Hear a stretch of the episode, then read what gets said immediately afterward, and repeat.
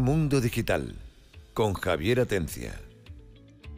Hola, buenas tardes y bienvenidos a Mundo Digital. Yo antes que se me pase voy a hacerle caso a nuestro psicólogo de cabecera, Juan Miguel Enamorado, que me saca el cartelito de dilo agradecimiento y el horario, es verdad.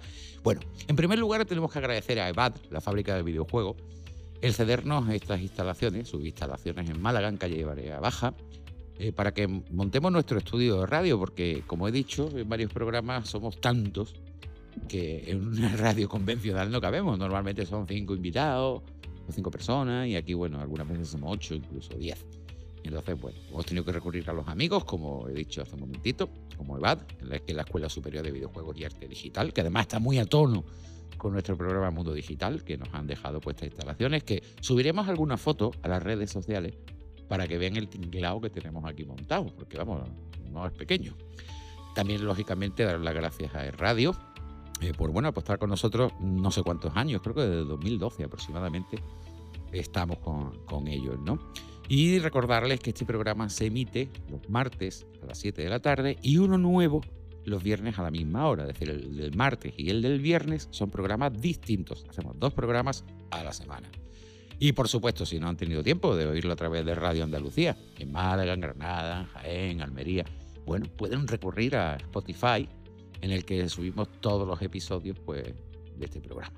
Simplemente buscando Mundo Digital, lo van a encontrar en Spotify, ahí nos pueden oír y, y oír de las cosas que hablamos tan interesantes como esta temporada hemos estado hablando de inteligencia artificial en el área militar, que ha sido precisamente David García. Hola David. Hola, muy buenas tardes. Nuestro experto en, ya me da miedo. en astronomía. En astronomía. Nuestro experto en astronomía y, Aquí estamos. y divulgador. También, también en mis, mis ratos libres. Y ha sido un fichaje de esta temporada que ya se va a quedar permanente hasta que se canse de nosotros. Yo creo que no. ¿no? bueno, ya veremos. Tiempo, Venga. tiempo al tiempo. También darle las gracias a nuestro queridísimo Juan Miguel Enamorado, psicólogo de cabecera, editor de, de la revista ¿Cómo es tu revista? Psicodifusión. Javier. Psicodifusión. Buenas tardes, ¿qué tal? ¿Cómo estáis todos? Bien, con problemas de memoria. Bueno, eso. Psicodifusión.es, que, que bueno, pues creo que también merece la pena que le echen un vistacillo. Y lógicamente que también la difundan, no solo que la lean. Y tenemos a nuestro administrador de sistemas. Hola, ¿qué tal, Demi? Muy bien, ¿qué tal? ¿Cómo estáis todos? Pues aquí esperando a ver el tema que vamos a tocar hoy, que sé que va a generar algún tipo de polémica. Y también a nuestro queridísimo Juan Antonio Romero, que hoy está castigado, por cierto. Me han castigado. Sí, es que, eh, es que no se imagina la vida tan dura que tenemos para hacer un programa y tener que controlar a Juan Antonio, sobre todo. Claro, pero bueno, yo lo pongo fácil. Yo solamente vengo, no, pero unos cascos, no sé, que es que me pedí muchas misiones Sí. para venir aquí. Ya creo que te voy a destituir de, ¿Ah, sí? de subdirector. Vamos a nombrar a alguien Me nuevo. pone, bueno, ¿qué vamos a hacer? ¿Sabes? O sea, ¿Sabes? No- Esto es como el partido de gobierno, hay que aceptar. Eh, a ver, aquí el, único que puede llegar tarde es el director. Ah, Yo, o sea, el subdirector no ¿y puede llegar abre la tarde. puerta si no está el director? El subdirector. Ah, vale. vale. ya, voy, ya lo pillé, ya lo pillé. Ya lo has pillado, ¿no? Si da tiempo al final, tenemos noticias de la mano de, de Juan Antonio. Gracias, Juan Antonio, Nada, por estar conmigo no sé cuántos cientos de años. Ya ni me acuerdo.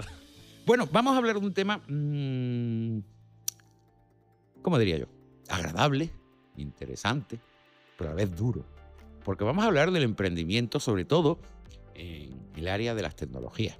Y si vemos las noticias últimamente, la verdad que mm, los emprendedores tienen que estar un poco preocupados. Solamente hay malas noticias del mundo tecnológico. Hablamos de Amazon, ha despedido creo que 10.000, no estoy seguro. Twitter eh, lo pues, ha cepillado a la mitad. Eh, creo que Facebook se ha cargado no sé cuántos.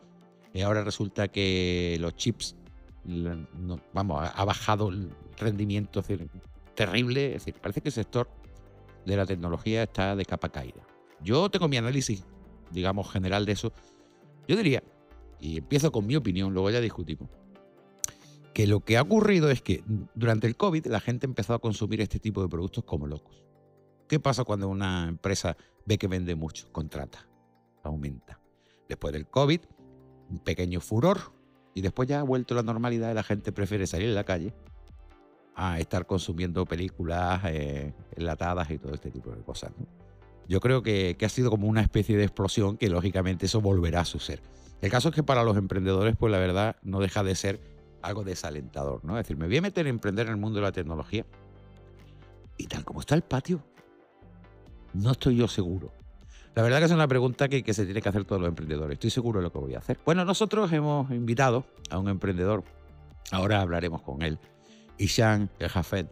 Es director de Procis, una empresa que se dedica a través de la inteligencia artificial a analizar facturas y de alguna forma pues eh, categorizarlas, in- incluirlas en la contabilidad y todo eso, con una característica que él siempre destaca, las cosas que he leído de él, de que no es un OCR, es un OCR lo que hace es reconocer los caracteres y leer lo que pone y ya está. Esto es algo más.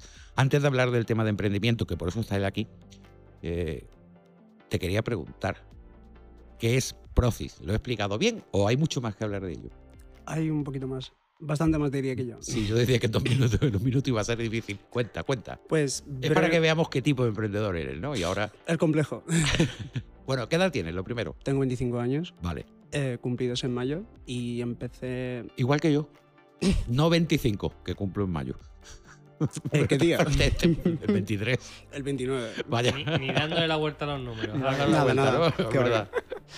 Pues no sé cómo podría empezar la aventura, pero Procis se describe como eh, optimizar procesos, quitarte del medio el trabajo aburrido, la monotonía, la rutina, el tener que hacer algo tan manual que hasta aburre a cualquier persona. Entonces, en lugar de estar invirtiendo tu tiempo en, estar básicamente, em, no sé, si te- eres un contable, eres una persona que tiene un puesto, vamos a eh, enfocarnos en la contabilidad si quieres, pues el hecho de que tengas que estar anotando el 70% de tiempo las facturas en un sistema de contabilidad, cuando puedes hacer algo más- mucho más interesante y ser más productivo, algo que te rete, que te llene de verdad, pues ahí está el proceso. Bueno, que el problema de todos los emprendedores al final es la parte administrativa. Siempre es el mismo, nos aburre. Sí, sí, sí. Yo, yo, bueno, yo sí me considero emprendedor. Habría que definir qué es un emprendedor, pero vamos, me he metido en muchos líos, he salido pelado de muchos líos, pero también me han salido bien algunos líos. Es decir, que yo creo que emprendedor, Emprendedor. no es he montado un negocio y he triunfado ya con No. eso. No, no, el que cae, se levanta, cae, se levanta. ¿no? Exacto. Y lógicamente todos los que tenemos un punto de emprendedor, y aquí está nuestro psicólogo que nos puede orientar sobre eso, tienen que tener también un punto creativo, ¿no, Juan Miguel? Sí, además es un tema que ya hemos hablado algunas veces, que un emprendedor, solo el que monta un negocio, que el que monta una cafetería, eso es un emprendedor. No. Pues seguramente no, el que emprende es el que crea algo diferente, el que crea algo nuevo, o mejora algo que ya hay. Entonces eso es la persona que emprende que... o sea, que- creatividad, ¿no? Exactamente, Es lo lo- que pone la diferencia, por lo tanto tienes que ser creativo, aparte de tener pocas luces, no sabes a, dónde, que te- a qué te enfrentas. Es que si no eres miedo, no es, sé. que si eres creativo, yo creo que si eres si sabes a lo que te claro, enfrentas, no lo haces. ahí a donde iba. Es que si eres creativo, hay otras partes que no vas a tener. Es decir, el- cerebro perfecto yo creo que no existe, ¿no? Y, como ejemplo tenemos a Ishan, que también ha tenido su recorrido y ahora nos contará, pero precisamente lo que resuelve Ishan con, con Proces es que toda la gente que emprende, al fin y al cabo, es a base de creatividad, de, de- tener un pensamiento distinto, ¿no? De darle vueltas a un tema que a lo mejor otro no se le ha dado, en ver las diferencias que tiene y demás. Y normalmente esas personas, la parte administrativa, la parte rutinaria de una empresa, lo llevan muy mal. Todo el mundo lo llaman, todos. Es que No, hay gente que le gusta, te puedo dar fe de ello. me lo puedo imaginar, pues si no, no existirían los contables, ¿no? Sí, pues, pues, general. ahí voy, pero como, como emprendedores yo creo que es bastante Creo más que complicado. tenemos el ¿verdad? mismo perfil, todos. Sí. Y, y- y eso hace precisamente pues que un tema que te soluciona la parte administrativa, ¿vale? Pues eh, te ayude. ¿Cómo se te ocurrió, emprendedor? Pues, ¿Y cómo funciona? Porque No, no. eh, esa es una parte que quizá ahora mismo, si es Creo inteligencia poco- artificial, ya mira, si tú coges una factura... solo y te factura libre albedrío él, Eh, ¿no? Lo no, que- no, es lo que hemos dicho. No, libre albedrío no. Si hubiera estado atento, tú hubieras entrado. Ah, pues no me he enterado. Pues Ah, me puede poner es al que día. te voy a dar un consejo.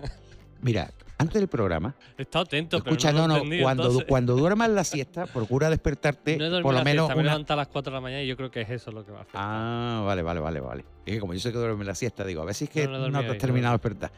Vamos a ver, está claro. Voy a explicarlo rápidamente para Juan Antonio. Es aquel que haya llegado tarde, no porque no se haya enterado como él, sino que el que haya llegado tarde al programa y diga, ¿es Procis? Bueno, es un sistema que tú, imagino que fotografías o escaneas la factura y a través de un OCR que reconoce los caracteres y la inteligencia artificial clasifica esa factura e incluso te puede hacer tus apuntes en la contabilidad. Con lo cual, ¿Algo más, Juan Antonio? Mejor explicado, imposible. ¿eh? Ah, vale, vale, pero que no te factura por ti, solo que recoge la factura de los proveedores. más ¿Cómo te va a ¿no? facturar por ti? Claro, podría hacerlo también. Sí, súper ¿Por inteligente no? A lo mejor dices tú compras y llega un momento y, por ti. y- y dices tú, pues genérame Se factura. nota, se nota que Juan Antonio es, un buen emprendedor. emprendedor. Es, emprendedor. es visionario. Es No, no, visionario. es, que, es que es un tío muy creativo, aparte. Oye, aparte tenía mi todo. empresa también, estuve 10 años. Sí, sí, sí. Bueno, estábamos hablando de que, de que, bueno, nos gustaría que Ishan un poco nos contara su trayectoria brevemente para que vean por qué está aquí. Porque tú tienes 25. ¿Cuánto tiempo hace que tienes Procis? Eh, nueve meses Nueve meses. ¿Y antes de eso?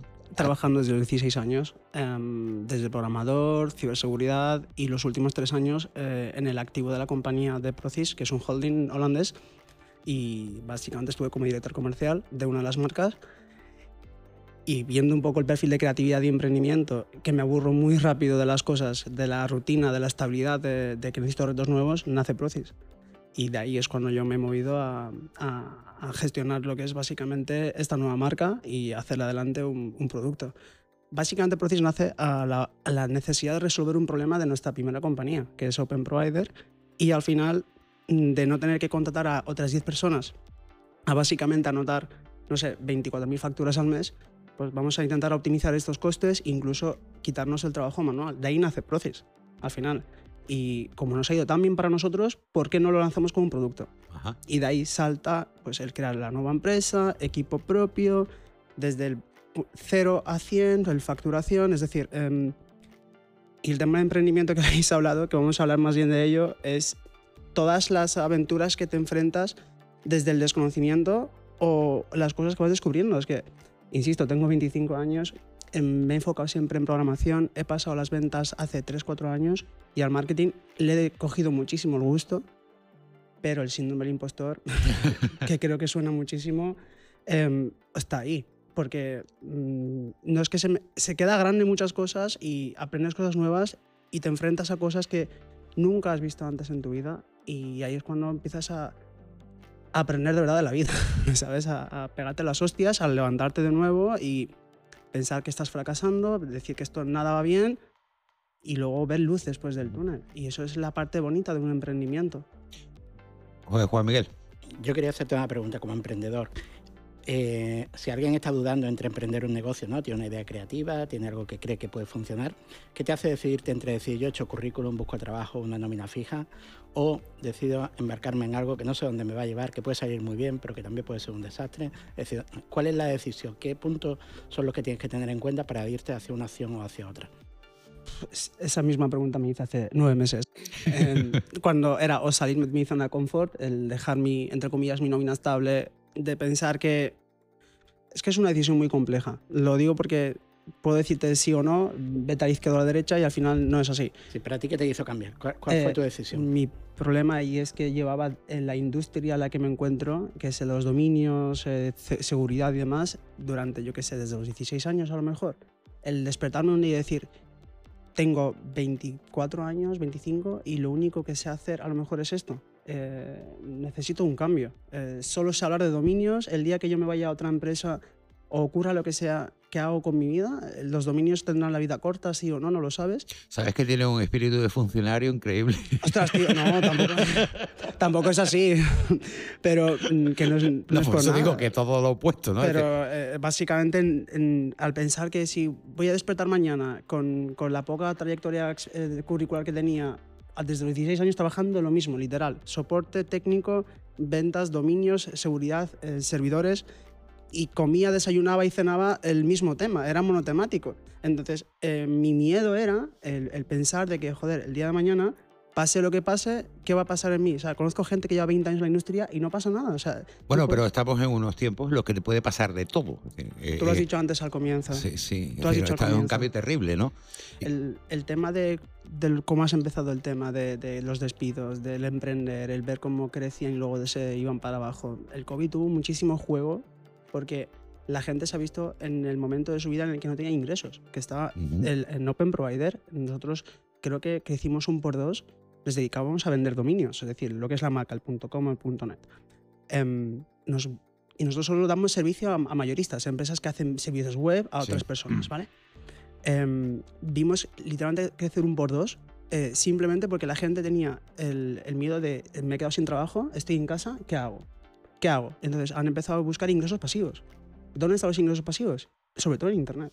Entonces, todas aquellas empresas que se han eh, lucrado ah, o de alguna forma el Facebook, sin ir más lejos, con todos los anuncios que ha ganado, el dinero por los anuncios y que ha despedido a 11.000 personas, eh, ese- ese- ese- esa generación de ingresos que ha recibido durante el COVID ya no la tiene ahora mismo, porque esa gente que tú me has dicho que acaba de salir a la calle ahora, ha dejado esa web, esa pequeña tienda online, ese dropshipping que han hecho, ese servicio de reventa que han sacado desde China de importar mercancía, ha desaparecido. O revender de Amazon, porque ganas comisión. Sí, yo te iba, te iba a comentar precisamente, quería comentar a todos, porque bueno, eh, yo creo que quizás debíamos hacer un debate Sí, entre un todos, porque todos, mira, casi todos los que estamos aquí somos emprendedores.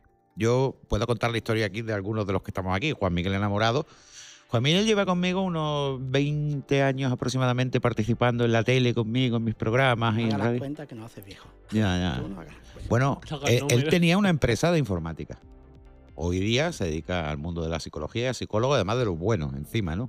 No deja su parte tecnológica, pero ahí está. Es decir, yo considero que un cambio de ese, de ese calibre, de decir, oye, paso de un sector a otro, quiere decir que no es un tío, eh, vamos a llamarlo estable en el mal sentido de la palabra.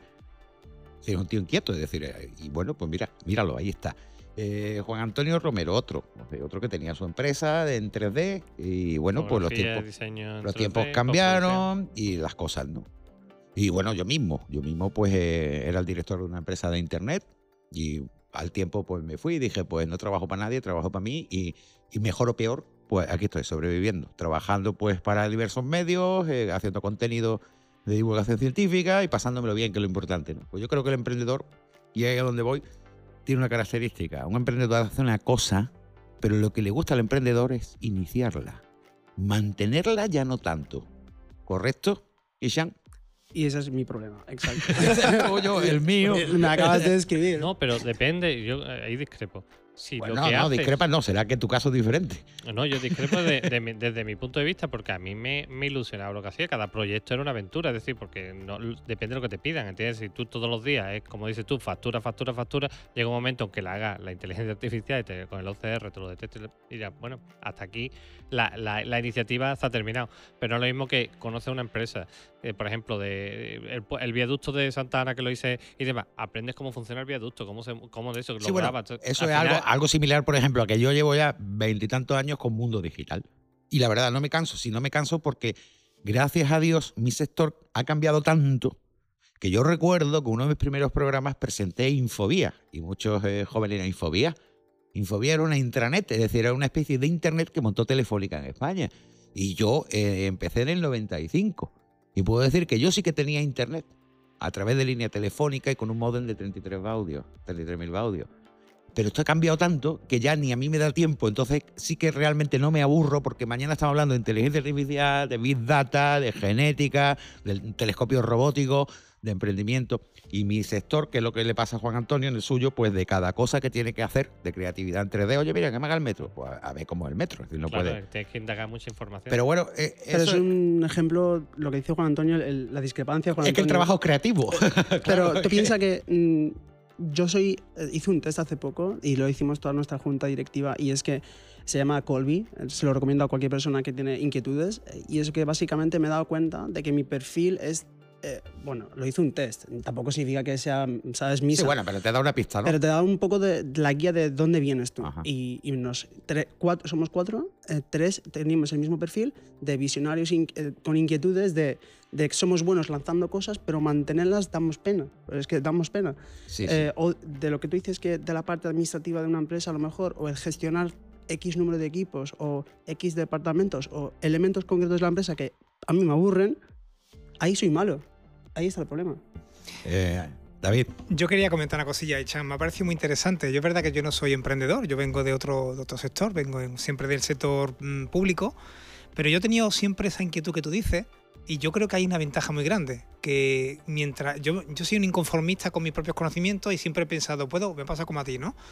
Pienso que yo empecé con farmacia y dije, bueno, esto se me queda corto, pasé a otro campo, luego a otro campo y me he dado cuenta que a medida que pasa el tiempo, pues mi formación ahora con 45 años es una formación muy coral y me pongo a trabajar con mis compañeros y me dicen, ¿y tú cómo sabes de esto? Entonces yo veo en eso que tú tienes una ventaja muy grande y es que con el tiempo te vas ahí echando cosas en la saca, vas echando cosas en mochila y cuando mm, pienses en hacer otra empresa o cambie, como tú dices, vas a tener un montón de herramientas, un montón de bagaje que te va a ayudar todo eso. Efectivamente. Y es que básicamente los- los errores que estaré cometiendo ahora cuando me reinvente de nuevo por lo que no es sea. tiempo perdido, no. No, nu- nunca, nunca es a fondo perdido. De lo que hecho, uno de hecho, un emprendedor, para ser un emprendedor de verdad, debe de, de tener varios fracasos antes de dar Demasiados, con- diría yo. Y bueno, y, y Eso, perdona, eh, no, eso iba a comentar, que en este país ser emprendedor y haber fallado en un proyecto te penaliza. Mm. Sin embargo, en otros países, y de hecho Estados Unidos, ser emprendedor y haber fallado una vez. Bueno, más, aquí te penaliza hasta, hasta si no aprendido. Perdona, aquí, aquí te, fe- te Pero sobre penaliza todo, por si- el si tú tienes-. Tú tienes, bueno, eso, lo del crédito también, la parte económica. Pero ya que montes un proyecto, aparte de lo que digas los bancos, y hayas fallado, te, te- eres un perdedor. Sin embargo, lo que hay que ver es la lectura. Has aprendido ese proyecto, esos errores no los vuelves a tener. Tendrás otro, pero ese aprendizaje ya lo tienes. Con lo cual, emprender, ya sea emprendiendo en tu propia empresa o como tú decías, emprendiendo desde tu puesto de trabajo, aprendiendo, formándote, cambiando. Es decir, la manera de ser emprendedor no tiene que ser a- a siempre autónomo. De hecho, hay muchos emprendedores dentro de las empresas y más dentro de las tecnológicas. Pero eso es la parte de empezar a emprender para luego fallar y de ese fallo sacar cosas productivas. Con lo cual, mm, no hay ningún riesgo en emprender. Al final, mm, Bueno, vas a aprender. Le tienen un rigor relativo, ¿no? no tengas que pagar, si no no, hacer la económica. factura, sino Además, pagarla. Yo creo que un principal problema es que en España se ha dignificado mucho la figura del emprendedor. O sea, aquí parece que todo tiene que ser bien a la primera y todo tiene que ser maravilloso, pero estas grandes figuras como de Facebook o de otras grandes empresas han tenido muchos errores antes. Es- o, escucha, otra cosa es que te digan que les va bien. Claro, Ojo, bueno, cuidado, ojo, claro, ¿eh? claro. Es decir, que aquí todo el mundo, mira, Pero es que- muy fácil que tú cojas y digas, tengo una idea, te buscas 10 millones de euros que te dan, ¿vale? ¿Quién te los da? Y te lo dan. Y tú te vas fantástico. Claro, ya la gestionamos. Igual no ingresas un duro, pero te va fantástico hasta que eso revienta. Pero a ti te ha ido fantástico, tú te has comprado un Porsche. Sí, sí. Claro, es decir, es que no confundamos. Una idea, yo soy de los que piensan que para que una idea sea buena, lo primero, que no requiera de una gran inversión. Porque si necesita mucha pasta, mira esto de la historia de que, y lo crearon en un garaje. Lo crearon en un garaje con un papá con pasta. o buscando inversores. A ver, que tengan un garaje es como si aquí ahora aquí nos inventamos algo y no, no lo creamos en un programa de radio. No, señor.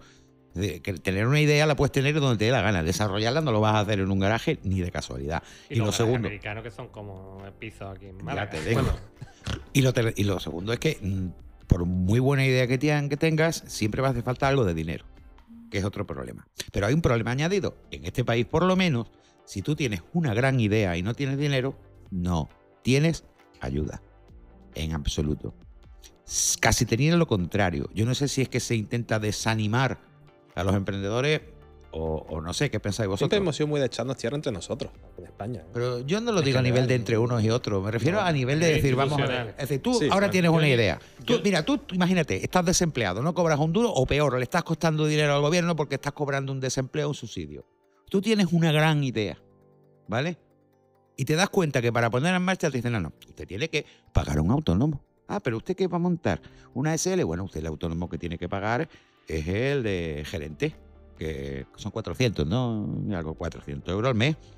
Mire, pero usted además tiene que contratar un asesor porque, claro, eh, pero es que yo todavía no... Pero usted que contratar porque si no, ¿cómo va a hacer la alta, el no sé qué? Bueno, pues al mes, ¿cuánto me cuesta? Pues 100 euros. Más, claro, más gasto. Pero si yo no tengo un duro, tengo que pagar 500 euros como mínimo ya de inicio todos los meses y eso sí, si no necesita de un espacio físico. Porque Pero lo que me hace gracia es que luego queremos tener un Facebook, un Google y demás. Si, si, vamos a ver, si no tenemos mentalidad, las instituciones, de fomentar las empresas, ¿cómo vamos a tener empresas? Es decir, a no ser que salga alguno con ya billete y él mismo aporte y cree algo, en Estados Unidos se fomenta crear empresas y que quiebren y caigan y se vuelvan a levantar y vuelvan tal. Claro, estamos hablando de Estados Unidos, no de España. Pero sí es cierto que cada vez va cambiando más la mentalidad intentando ayudar a las criaturas, porque al final aquí, Eh, perdona, perdona, aquí, en España. Yo creo que en... en- eh, Dime, dime, dime. No, ya Hombre. empezamos con que, mira, hablamos de que el creativo, o el emprendedor es creativo. En el momento que tenga que estar viendo cómo porras pone en marcha el negocio sin dinero, porque no hay ningún tipo de ayuda, y ayuda no me refiero a que te den dinero, es a que no te cueste. Ya está perdiendo toda la creatividad, se le quitan No toda la gana. Eh, No, no va a pasar. Te lo digo desde ya. O sea, Tú- eso te iba a preguntar. Lo, lo digo porque mm, en España, viendo un poco, por lo menos mi situación, ¿vale? Viendo un poco lo que me depara el futuro en- con Procis, que tengo un inversor. O sea, realmente es la persona principal. Eh, como no genere una facturación recurrente eh, mínimamente, mm, no tengo como pedir pasta, o sea, a nadie. Y entonces tú, para empezar una, una nueva idea y ponerla en marcha, para conseguir pasta ya tienes que tener facturación. Entonces, ¿cómo lo pones en marcha si no tienes ni recursos para lanzarla? De ahí es cuando empiezan con los workshops, lanzaderas, no sé qué, no sé cuánto que hay, está muy de moda ahora. En España estamos muy para atrás aún todavía. Te vas a Canadá y te pagan 3.000 pavos al mes por ayudarte a desarrollar la idea y luego si sale bien, recibes una pastita para lanzar la idea. Y eso es genial, pero esto aquí no va a pasar todavía. Lo, vamos. Bueno, de momento no. Está claro que, que, que, que para no. quedarte en Canadá con el frío que hace, te tienen que no, no, no, la verdad es que más no. de uno le gustaría No, pasar frío. Espérate a ver tú el frío que van a pasar en el norte de España este Hace invierno poco también. leí una noticia que decía que en España a los tres años han fracasado, han cerrado el 75% de las empresas que se crean. 75%, es decir, quiere decir que lo de ser emprendedor es muy arriesgado. Bueno, muy irrigado. Lo que pasa es que el emprendedor, como estábamos hablando antes con Ishan, eh, precisamente lo que te gusta es hacer cosas nuevas. Entonces, si fracasas, no te han quitado la ilusión de tu vida. No. Te han quitado esa ilusión que tienes por hacer algo. A corto Fracasa, plazo. le das la, la vuelta y a lo mejor te surge otra cosa. Eso es cuestión de mentalidad. Más que. Y no se trata, como dicen emprendedores, no, es que se ha quedado sin trabajo y ha pensado que va a montar una pastelería. No, eso no es emprendedor, eso es que es un luchador. Es que hay que difer- diferenciar entre luchador y emprendedor. Porque a lo mejor el emprendedor tampoco le hace falta para subsistir su emprendimiento. Sino es cuestión ya de su carácter. mentalidad. Claro. En cambio, el luchador es que tiene que salir adelante y tendrá que hacer lo que tenga que hacer. Esa es creo que es la diferencia. Bueno, señores, se nos acaba el tiempo. No va a dar tiempo a tus noticias, Juan Antonio. nada, o vaya a perder unos caramelitos muy buenos. Sí, sí, sí. Yo casi que me alegro.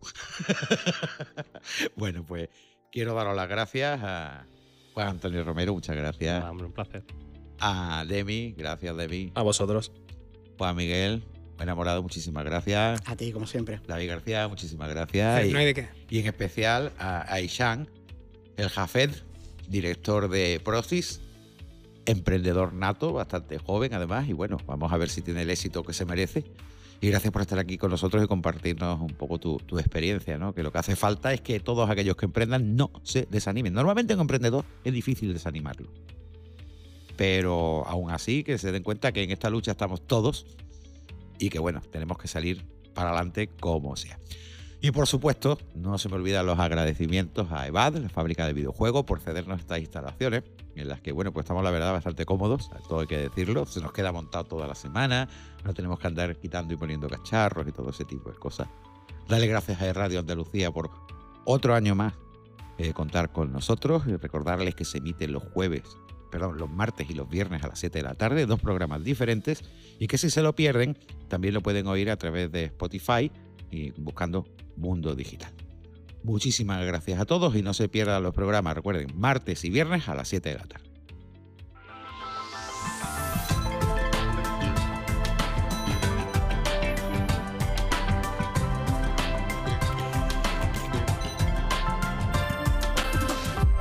Mundo Digital con Javier Atencia.